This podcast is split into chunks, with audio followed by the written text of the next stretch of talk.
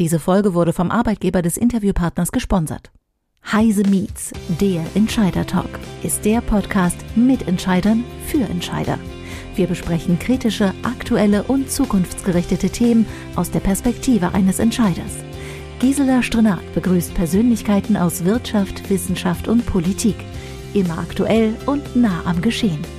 Heute ist Alexandra Odenthal, Prokuristin und Service Managerin der Plusline AG, zu Gast bei Gisela Strenat. Sie spricht mit ihr über das Thema Alles Cloud zwischen Buzzword und Business. Liebe Zuhörerinnen und Zuhörer, das Thema Cloud haben wir in den letzten Wochen aus unterschiedlichsten Blickwinkeln betrachtet. Heute freue ich mich auf ein Gespräch mit Alexandra Odenthal, Prokuristin und Service Managerin der Plusline AG. Was ist nun so besonders an unserem heutigen Gespräch? Besonders ist, dass die Heise-Gruppe seit Anfang 2000 Kunde der Plusline AG ist und ohne die Zusammenarbeit mit Plusline würden unsere Magazine nicht immer so reibungslos erscheinen. Also Sie hören aus meinen Worten eine gute Zusammenarbeit, die sich hier bereits aufgetan hat. Alex, Bevor wir jetzt aber in das Gespräch einsteigen und auch nochmal darüber reden, was ihr dann auch für Heise tut oder für andere Kunden, möchte ich dich doch bitten, ein paar Worte zu dir zu sagen. Was machst du? Wer bist du? Ja, was ist deine Aufgabe? Ja, hallo erstmal. Ähm, mein Name ist Alexandra Odenthal. Ich bin seit äh, mittlerweile fast zehn Jahren bei der Plusline AG beschäftigt, also noch nicht ganz so lange wie Heise dabei ist. Ähm, und äh, bin eigentlich nach meinem Abitur direkt so ein bisschen in diese äh, Internet Service Provider Hosting äh, Schiene reingerutscht. Habe Ende der 90er angefangen, Informatik und äh, VWL zu studieren und nebenbei bei einem Internet Service Provider gejobbt und äh, so das Thema kennen und lieben gelernt. Ähm, und über verschiedene Stationen dann, wie gesagt, vor fast zehn Jahren bei der Plusline AG gelandet und äh, ja, bin ganz froh, da zu sein und mich äh, unter anderem mit äh, eurer Hosting-Infrastruktur auseinandersetzen zu dürfen. Ja, darüber freuen wir uns ganz besonders. Da sind wir auch schon mal beim Thema Plusline. Wer ist Plusline und wo liegen eure Wurzeln? Ja, ich habe es ja gerade eben schon angekündigt. Also unsere, unsere Wurzeln liegen auch irgendwo Ende der 90er. Äh, gestartet als klassischer Internet Service Provider, haben ein eigenes Netz damals schon äh, bundesweit aufgebaut, um ähm, Internetleistungen, Netzwerkverbindungen, Anschlüsse für Kunden und so weiter realisieren zu können und sind dann so auch äh, in das Rechenzentrums Hosting-Geschäft reingerutscht, sage ich mal, äh, und betreiben hier jetzt auch schon wirklich seit seit langer langer Zeit äh, mehrere Rechenzentren in Frankfurt und in anderen Städten äh, Deutschlands und stellen hier Services für unsere Kunden bereit, die angefangen sind von der puren Infrastruktur wie äh, Rackspace, Klimatisierung, Strom und so weiter, aber auch äh, sehr viele Managed Hosting Services, wo wir den gesamten Betrieb für Kunden sicherstellen, damit äh, der Kunde so, so wenig wie möglich Eigenleistung äh, für das 24x7 Geschäft noch bereitstellen muss. Ja, du hast es ja gerade in eurer Vorstellung schon gesagt, unser Thema heute ist Cloud. Wie steht ihr dazu? Ist Cloud derzeit ein Buzzword, ein aufgebauschter Hype oder steckt da mehr dahinter? Ähm, also das Wort Cloud ist, glaube ich, momentan erstmal ein riesen Buzzword, hinter dem aber auch ein bisschen mehr steckt. Also es gibt ganz viele äh, Leute, die dieses äh, Wort einfach benutzen und das an allen, an allen Stellen, wo es passt oder auch nicht passt. Ähm, jeder versteht ein bisschen was anderes darunter. Oft wird es schon dann benutzt, wenn ja irgendein Dienst nicht mehr auf dem, auf dem eigenen Rechner läuft, sondern irgendwo anders auf äh, jemand anderes PC und äh, schwuppdiwupp kann man es Cloud nennen. Ähm, aber ich glaube, dass dahinter sich, sich viel mehr verbirgt und man da sehr, sehr wohl differenzieren muss, was genau denn jemand darunter jetzt äh, versteht und vor allen Dingen als Kunde auch, was darunter erwartet wird. Ja, ist eine schöne Überleitung. Was, wie definiert ihr denn den Begriff Cloud als Plusline? Was, was, äh, was, ist, was versteht ihr darunter? Wir verstehen darunter hauptsächlich Services, die in der Regel einen sehr, sehr hohen Automatisierungsgrad haben und wo es nicht mehr auf den Standort ankommt. Das heißt, äh, da geht es nicht mehr um dedizierte Infrastrukturen, die zum Beispiel in einem Rack, in einem Rechenzentrum stehen, sondern die Services sind verteilt und äh, in der Regel ist es den Kunden wichtig, einen sehr, sehr hohen Automatisierungsgrad zu haben, dass es per Klick oder per Skriptansteuerung möglich ist, Dienste zu erweitern und auch wieder zu verkleinern und ähm, damit auch so eine zeitliche Komponente in der Nutzung mit hinzuzufügen. Weil traditionell war es ja immer so, der Kunde hatte einen Server, der hatte genau einen Standort, der lief 24 mal 7 durch, äh, ob er genutzt wurde oder nicht. Ähm, und das, was, was Cloud im, im Endeffekt ausmacht, ist, dass der Kunde sich um all diese Komponenten ähm, wie Zeit äh, oder, oder auch äh, Standort nicht mehr kümmern muss, sondern dass ihm die Punkte mehr oder weniger egal geworden sind ähm, und wir auch dafür irgendwo die, die Verantwortung und die Betreuung übernehmen. Jetzt hast du vorhin schon gesagt, als du Plusline vorgestellt hast, äh, ihr, ihr habt einige Rechenzentren. Nun seid ihr ja nicht die einzigen Provider am Markt, die Rechenzentren haben. Wie positioniert ihr euch auch im Vergleich zu den anderen Anbietern?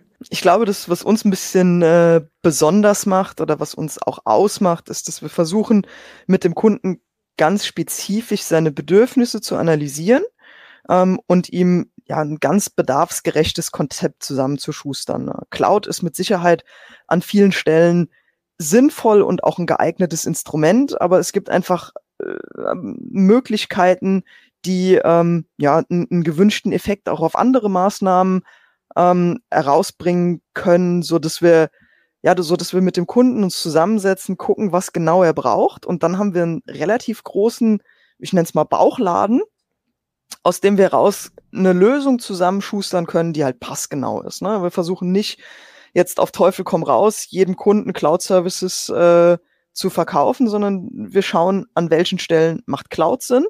Ähm, und das altbewährte, ich nenne es jetzt mal Managed Hosting Konzept, wo man tatsächlich noch dedizierte Server für Kunden bereitstellt, macht an vielen Ecken aber einfach auch noch Sinn und dass wir in der Lage sind, die verschiedenen Services miteinander zu ergänzen und daraus ein einheitliches Betriebskonzept für den Kunden zu schnüren.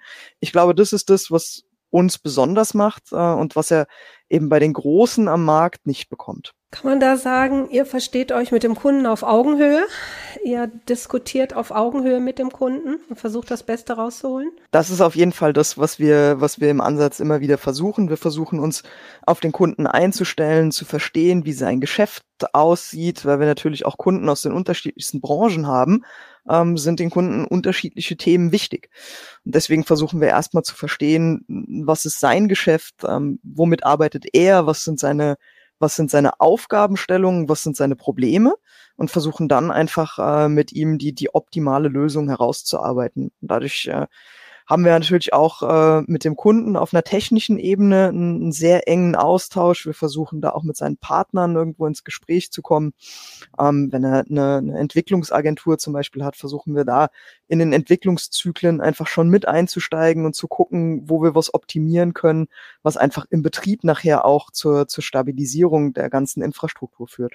Macht Cloud eigentlich immer Sinn, wenn jetzt ein Kunde zu euch kommt? Ich meine, ihr verkauft Provider und Cloud-Leistungen, aber würdet ihr auch mal sagen, nö, in eurem Fall nicht? Das ist eine, das ist eine sehr schwierige Frage. Ähm, es gibt viele Kunden, die zu uns kommen und sagen, unsere Geschäftsleitung hat äh, eine neue Strategie herausgegeben, wir müssen alles in die Cloud bringen. Da versuchen wir herauszufinden, woher der Treiber kommt. Geht es darum, ähm, Services in höherer Geschwindigkeit produzieren zu können? Geht es darum, Kosten zu senken äh, und dann einfach zu gucken, wo es Sinn macht, weil wir die Erfahrung gemacht haben, dass oftmals so eine Strategie ausgerufen wird ähm, unter der Erwartungshaltung, dass wenn man alles in die Cloud bringt, auf einmal alles billiger wird.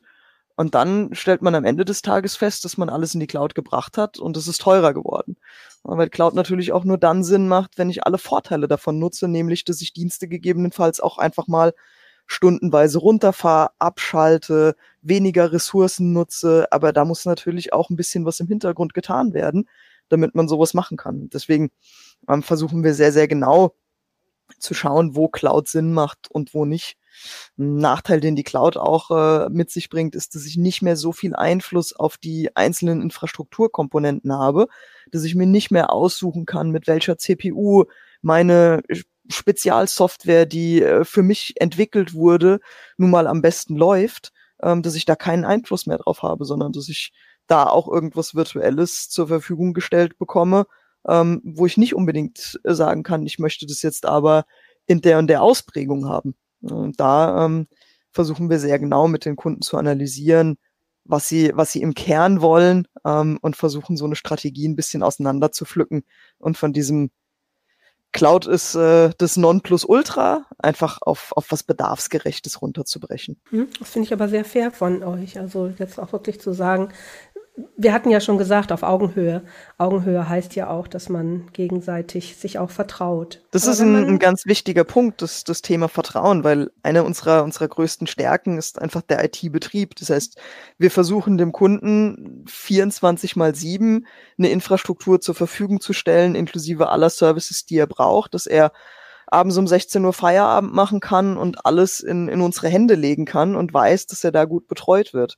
Und wir können natürlich diesen Betrieb auch nur gewährleisten, indem wir eine Infrastruktur zur Verfügung stellen, die so wenig wie möglich Probleme macht. Und deswegen macht es auch aus unserer Sicht für uns aus Eigennutzen oder Eigeninteresse heraus natürlich Sinn, dass wir äh, eine optimale Lösung erarbeiten, die rund um die Uhr läuft, ohne dass wir viel, äh, viel dran, äh, dran arbeiten, werkeln müssen. Ähm, sondern dass es einfach von Haus aus ein gutes Konzept dahinter steckt, was ähm, sowohl die Anforderungen erfüllt als auch im Betrieb ähm, ja auf einer spalen Spur läuft. Mhm, das ist eine schöne Beschreibung dessen, was ihr tut. Aber wenn man über Cloud spricht, muss man natürlich auch in so einem Gespräch über die Hyperscaler sprechen, über die Macht, über das Positive, über das Negative, also über Firmen wie Microsoft, AWS, Google und so weiter. Und äh, wenn wir über die Hyperscaler sprechen, sprechen wir auch oft über digitale Souveränität, weil das sind natürlich jetzt alles US-amerikanische Anbieter.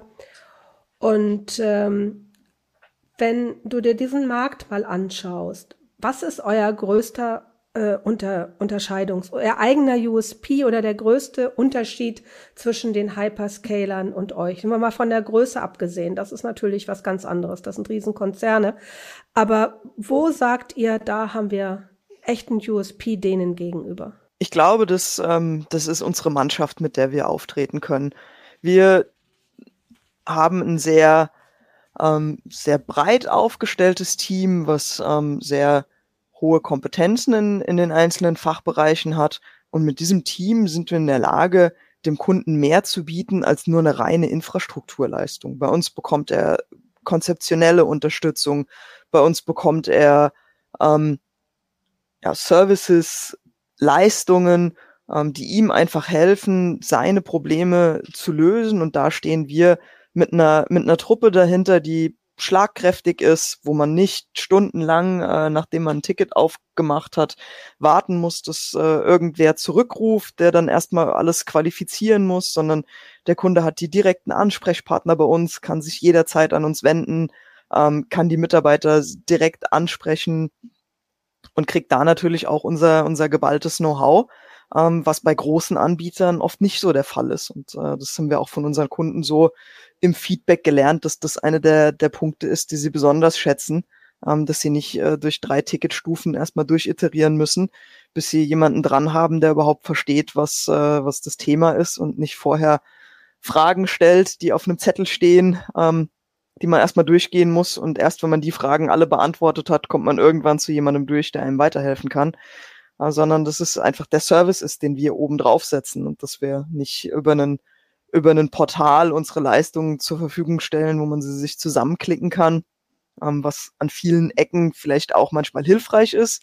Aber oft ist es einfach auch schön, nochmal mit, mit jemandem zu sprechen, sich austauschen zu können, ähm, mit jemandem, der Erfahrungen mit reinbringt. Und äh, ich glaube, das ist was, was uns ausmacht und was uns wirklich von den, von den Großen unterscheidet.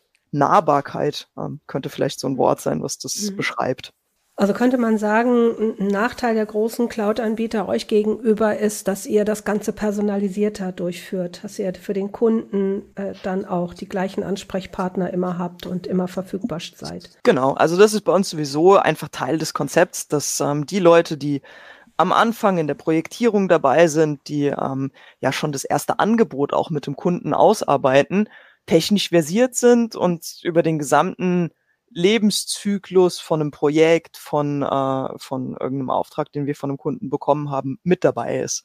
Ähm, ich als Service Manager zum Beispiel, ähm, ich habe es eben in der Einleitung schon gesagt, ich habe Informatik studiert, ich habe äh, jahrelange Erfahrung auch im Bereich Managed Hosting, selbst lange als Administrator gearbeitet, ähm, kenne die ganzen Probleme, die da auf einen zukommen und bin einfach auch der Ansprechpartner für den Kunden, wenn es um seine ja, Angebotserstellung, Konzipierung und so weiter geht. Das heißt, wir versuchen von der, vom, vom Erstkontakt ähm, bis zum täglichen Betrieb einfach äh, technisch versierte Ansprechpartner für den Kunden bereitzustellen und vor allen Dingen ähm, ja eine Verlässlichkeit, dass er immer mit den gleichen Personen spricht, ähm, dass man, dass man sich da kennenlernt äh, und nicht immer alle, alle Sorgen und Nöte nochmal von, von Anfang an erzählen muss und jedem erstmal erklären muss, wo, wo überhaupt das Thema liegt. Nun ist Cloud ja auch ein Thema, was sich immer weiterentwickelt, ähm, was ja nicht stehen bleibt, was, was immer wieder neue Komponenten hat.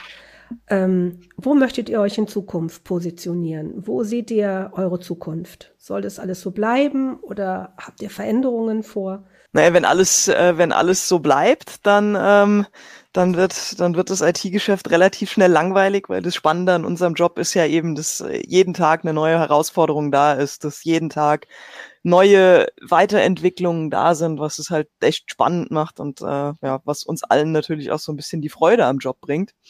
Ähm, in der, in der Zukunft ähm, wollen wir auch unsere Dienstleistungen weiter ausbauen. Wir haben gerade äh, neue Projekte bei uns in der Pipeline. Ähm, jetzt gerade ein Content Delivery Netzwerk über Europa äh, oder europaweit aufgebaut, haben das angereichert über äh, neue Web Application Firewall Funktionalitäten, ähm, arbeiten da im Security äh, Bereich verstärkt daran, ähm, um eben äh, automatisierter noch ähm, Attacken abfangen zu können, abwehren zu können. Das ist ein großer Themenbereich bei uns. Ähm, dann arbeiten wir immer weiter an der Automatisierung unserer Dienste, ähm, damit wir Services einfach künftig noch schneller bereitstellen können. Ähm, versuchen das auch immer weiter über die Rechenzentren zu verteilen. Ähm, ja, waren jetzt gerade auch äh, in, in Hamburg auf den, auf den Container Days und haben uns da angeschaut, was äh, im Bereich Kubernetes Container künftig auch bei, äh, bei Herstellern am Markt angeboten wird, um da auch zu gucken, was gegebenenfalls für unsere Kunden Interessantes dabei ist, um das auch in kommenden Projekten mit einsetzen zu können. Das ist ein, ein schönes Stichwort, wenn wir haben vorher von den Hyperscalern gesprochen. Cloud ist ja nicht nur die Datenhaltung, sondern auch vermehrt Daten äh, Cloud Services. Also gerade diese Stichworte, die du gerade gebracht hast, Containerisierung, Kubernetes und so weiter. Welche Lösungen bietet ihr da im Moment an? Habt ihr da schon was oder seid ihr da gerade äh, am Anfang? Nee, wir arbeiten da eigentlich schon relativ lange äh, an, dem, an dem Thema und haben das auch für diverse Kunden schon im Einsatz. Was wir versuchen, ist dem Kunden eine möglichst große Flexibilität in unseren Lösungen zu bieten und eben genau das zu vermeiden, was er bei, bei den Großen ähm, bekommt. Also wenn er sich ja, ich, ich nenne sie jetzt einfach mal bei den großen US-amerikanischen AWS, Google, Microsoft, wie auch immer, wenn er sich da seine, seine Kubernetes-Welt aufbaut, ist er relativ schnell in so einer, in so einer Vendor-Login-Thematik drin, wo er sich an einen Anbieter bindet. Es macht aber natürlich auch Sinn, die großen Anbieter nicht völlig außen vor zu lassen, sondern die haben natürlich auch, äh, auch ihre Stärken, die sie irgendwo mit einbringen. Deswegen haben wir eine Orchestrierungslösung, ähm, die wir bei uns für Kunden einsetzen, wo der Kunde selbst in der Lage ist, in jedem Deployment zu entscheiden, wo deploy ich denn heute meine Container hin? Möchte ich sie ähm, heute aus Kostengründen gegebenenfalls bei Microsoft laufen lassen, weil ich da gerade einen super Einkaufspreis bekommen habe? Ähm, möchte ich zusätzlich einen Teil meiner Containerinfrastruktur heute in der Plusline Cloud laufen lassen. Habe ich vielleicht noch eine Private Cloud, wo ich den ein oder anderen Service laufen lassen möchte. Und deswegen haben wir ähm, für die Kunden eine, eine Möglichkeit, wo sie ja einfach auch über eine Oberfläche sehen können oder verschiedene Cloud-Anbieter in einer Oberfläche sehen können ähm, und versuchen da ein Orchestrierungstool mit an die Hand zu geben, wo sie unabhängig sind, wo sie unsere Cloud-Services nutzen können, wo sie Cloud-Services anderer nutzen können, wo sie gegebenenfalls auch noch physische Systeme mit einbinden können oder wenn sie von uns vielleicht sogar eine Private Cloud bekommen haben, auch das irgendwo mit einbinden können. Und das ist, ähm, glaube ich, das Wichtigste, was man auch als Kunde irgendwo immer im Kopf haben muss, sich nicht an einen Anbieter zu binden, sondern die größtmögliche Flexibilität für sich rauszuholen, ähm, um auf keinen Fall in so eine Falle zu tappen, dass es ein Problem bei einem Großen gibt, ähm, und auf einmal die ganze Infrastruktur nicht mehr läuft. tun wir ja immer so, oder wenn Experten sich unterhalten, dass Cloud eigentlich so das Nonplusultra ist und jeder eigentlich mit der Cloud arbeiten muss. Ich mich so richtig erinnere, ich habe eben mal ein bisschen zurückgerechnet, ähm, kennt die Öffentlichkeit das Wort Cloud und das Arbeiten in der Cloud seit knapp 15 Jahren. Also es ist ja noch nicht so fürchterlich alt. Und wenn man sich mal die Zahlen anschaut, arbeiten bislang unter 50 Prozent aller Unternehmen erst in der Cloud. Und wenn ich äh, da noch mal jetzt mir überlege, dass Energiekosten teurer werden, äh, dass das alles alles teurer wird, was meinst du, wie wird sich äh, der der Cloud-Markt entwickeln? Ihr müsst ja auch irgendeinen Forecast machen, ihr müsst ja auch gucken, ähm, wie läuft das Geschäft weiter? Wie ist dein Eindruck? Ähm, wie wie wird sich das Geschäft jetzt in den nächsten Jahren weiterentwickeln? Ich glaube, dass die Nutzung von Cloud-Services weiter steigen wird. Ähm, hier müssen wir natürlich auch unterscheiden, dass, ähm, dass es Unternehmen gibt, die vielleicht auch momentan bewusst Cloud-Services noch nicht nutzen, weil sie vielleicht auch nicht zu 100 Prozent wissen, dass es auch, ich sag mal, rein, rein deutsch gehostete Cloud-Services wie zum Beispiel bei der Plusline gibt und aus Datenschutzgründen sich noch scheuen, ja, Dienste daher in Anspruch zu nehmen. Ähm, ich glaube, da ist einfach von uns noch ein verstärkter Nachholbedarf, die Kunden da auch entsprechend zu informieren. Ähm, aber auf der anderen Seite geht es ja immer mehr darum, dass äh, Sachen noch schneller geliefert werden müssen, dass Sachen schneller weiterentwickelt werden müssen, dass die die Zyklen auch von Softwareaktualisierungen immer kürzer werden und alles mehr automatisiert und äh, im, im gleichen Atemzug auch hoch verfügbar sein muss. Ähm, und ich glaube, dadurch werden noch äh, viel mehr Unternehmen dahin kommen, ähm, Cloud-Services zu nutzen. Ähm, immer weniger Unternehmen haben natürlich auch Lust darauf, sich mit so Basisthemen zu beschäftigen, wie zum Beispiel Klimatisierung, wie Energieversorgung. Und da ist jetzt natürlich auch äh, nochmal ein, ein riesen Investitionsbedarf bei den meisten, um die Klimaanlagen ähm, auf den aktuellen Stand zu bringen, damit sie energiefreundlicher arbeiten. Und da kommen dann natürlich wieder die Rechenzentrumsbetreiber, Cloud-Service-Anbieter ins Boot, ähm, um letztendlich dann bei den Kunden auch die letzten äh, lokalen Serverräume und eigenen Rechenzentren abzulösen. Und ich glaube, da ist noch, äh, da ist noch ein großer Schritt zu machen. Ähm, aber das, äh, das ist auf eine, eine 100 Prozent Cloud-Entwicklung irgendwann hinläuft, glaube ich nicht, weil ja, am Ende des Tages wird es immer den einen oder anderen Service geben, ähm, der auf einem Stück Physik noch für sich laufen möchte oder da einfach auch am besten aufgehoben ist, weil man da die meiste Performance rauskitzeln kann oder was auch immer für Gründe es dafür gibt. Jetzt lass uns noch mal einen Blick auf die Plusline werfen. Also ihr seid Provider, ihr betreibt eigene Rechenzentren und mit den Rechenzentren habt ihr natürlich auch, du hast das Stichwort eben gebracht, auch Nachhaltigkeitsdinge äh, ähm, zu regeln, die jemand, jeder, der ein eigenes Rechenzentrum betreibt, ja irgendwo auch einhalten muss oder sollte. Ähm, wo seht ihr da eure größte Expertise gegenüber denen, die ihr Rechenzentrum noch selber machen? Also die größte Expertise oder den, das größte Pfund, was wir irgendwo mitbringen können, ist immer die Erfahrung, die wir haben. Ähm, dadurch, dass wir seit Ende der 90er äh, im, im Produktionsbetrieb oder im Produktivbetrieb arbeiten, ist es so, dass äh, ja fast alles, was passieren kann, uns bestimmt schon einmal passiert ist. Ähm, und aus den ganzen Erfahrungen können wir lernen. Ähm, die haben dazu geführt, dass wir unsere Infrastruktur immer weiter verbessert haben. Ähm, jeder Ausfall, den wir irgendwo in der Vergangenheit mal hatten, hat äh, ja bei uns eine große Lernkurve nach sich gezogen. Und das ist jetzt einfach eine Infrastruktur, in die über 20 Jahre Erfahrung reingeflossen sind. Und das ist einfach was, was äh, ja was, was ein, ein Riesenfund ist, was wir in jedes Projekt irgendwo versuchen mit einzubringen. Welche Art von Mitarbeiter arbeiten bei euch? Wenn, äh, oder vielleicht fangen wir wirklich nochmal an. Wie groß ist das Unternehmen und, und was sind das, was sind das für Kollegen, äh, mit denen du zusammenarbeitest? Also was haben, wo sind deren Expertisen? Ähm, wir sind ein relativ kleines Unternehmen für, für das, was wir äh, an, an Projekten stemmen. Wir sind zurzeit knapp 50 Mitarbeiter, ähm, was uns besonders macht bei den Mitarbeitern oder bei der Aufteilung der Mitarbeiter ist, dass wir, man sagen, fast 90 Prozent, wenn nicht sogar mehr, ähm, Techniker sind. Das heißt, bei uns haben fast alle Mitarbeiter einen Background in der, in der Informatik oder sind vor, vor langen Jahren äh, quer eingestiegen. Ähm, wir haben ganz wenige Mitarbeiter, die keinen Informatiker-Background haben. Ähm, wir haben einen Kollegen am Empfang, eine Kollegin in der Buchhaltung, wir haben eine Kollegin in der Marketingabteilung und dann dann, dann wird's auch schon weniger. Ähm, alle anderen Kollegen sind, sind Techniker ähm, und das äh, mit Leib und Seele. Das heißt, unsere Entscheidungen werden natürlich auch sehr stark auf der, auf der technischen Ebene getroffen. Und das ist halt auch was, was das Arbeiten bei Plusline ganz besonders macht.